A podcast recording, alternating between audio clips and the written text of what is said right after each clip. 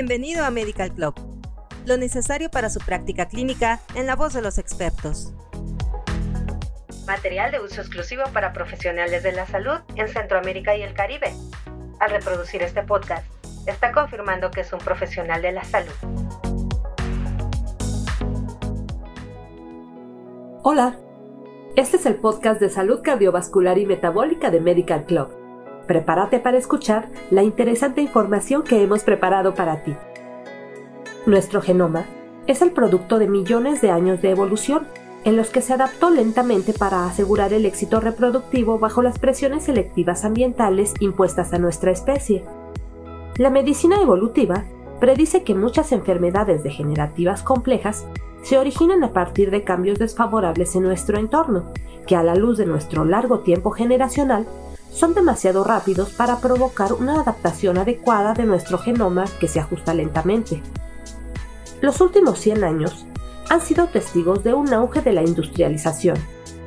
Si bien es esencial para el avance humano, la industrialización también ha dado lugar a alimentos ultraprocesados, de bajo costo y fácilmente disponibles para sustentar una población en crecimiento. Una consecuencia de consumir estos alimentos es el aumento en la tasa de enfermedades crónicas, como obesidad, diabetes, hipertensión y enfermedades cardíacas. Junto con un estilo de vida sedentario, estas alteraciones dietéticas dieron lugar a una composición corporal sin precedentes, caracterizada por aumento de la masa grasa y sarcopenia. Estos cambios ambientales impulsados culturalmente han excedido la flexibilidad de nuestro epigenotipo para adaptarse y han resultado en un fenotipo inadaptado, principalmente después de la edad reproductiva. Por ello, se ha planteado la hipótesis de que la gama de combinaciones óptimas de nutrientes para apoyar la buena salud está presente en los alimentos que consumieron nuestros antepasados del Paleolítico, que vivieron desde hace 2.5 millones de años hasta hace apenas 10.000 años. Sus dietas y su entorno representan las presiones selectivas bajo las cuales evolucionó nuestro genoma. Los ácidos grasos de aceite de pescado EPA y DHA, la vitamina D y la vitamina A son ejemplos de nutrientes que actúan en conjunto, mientras que cada uno de ellos tiene una acción múltiple.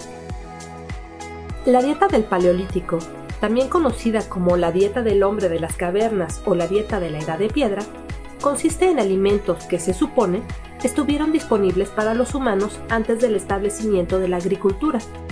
La dieta excluye granos, legumbres, productos lácteos, sal, azúcar refinada y aceites procesados, todos los cuales no estaban disponibles antes de que los humanos comenzaran a cultivar plantas y domesticar animales. ¿Sabías que? En 2009, la Revista Europea de Nutrición Clínica informó a través de un ensayo no controlado el efecto de una dieta paleolítica sobre una variedad de factores de riesgo metabólico en enfermedad cardiovascular.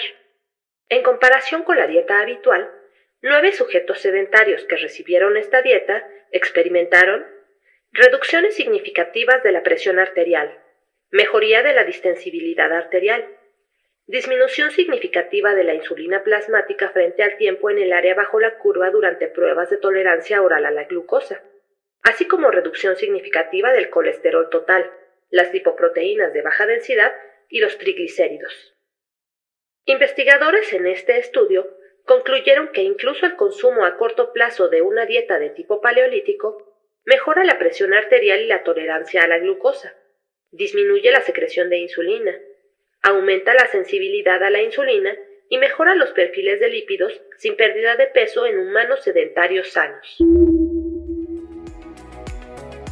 Los científicos y antropólogos han podido reconstruir esta dieta basándose en la evidencia recopilada de restos arqueológicos y mediante el estudio de las tribus modernas. Con base en estos hallazgos, la dieta paleolítica probablemente consistió en plantas. Incluía tubérculos, semillas, nueces y cebada silvestre que se trituraban en harina. Desde que descubrieron herramientas de piedra y fuego, se cree que pudieron procesar y cocinar estos alimentos. Animales. Debido a que estaban más fácilmente disponibles, los animales magros de caza menor fueron los principales animales consumidos. Según estimaciones, los productos de origen animal contribuyeron con solo alrededor del 3% de toda la dieta. Los animales aún no habían sido domesticados, por lo que probablemente no se incluyeron los productos lácteos. Mariscos. La dieta incluía mariscos y otros pescados más pequeños que fueron un componente importante en las regiones costeras. Y por último, insectos. Se comía una variedad de insectos y sus productos, incluida la miel y los panales. Eran un alimento de reserva importante. Recientemente, el interés por los insectos comestibles, llamado entomofagia, ha aumentado.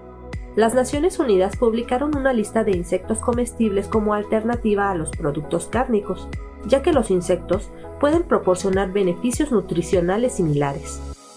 Queda claro que los humanos de la Edad de Piedra comían una variedad de alimentos de alta calidad que eran ricos en nutrientes y fibra. A diferencia de esto, las dietas modernas ofrecen mucha menos variedad y están cargadas de azúcares artificiales y sal.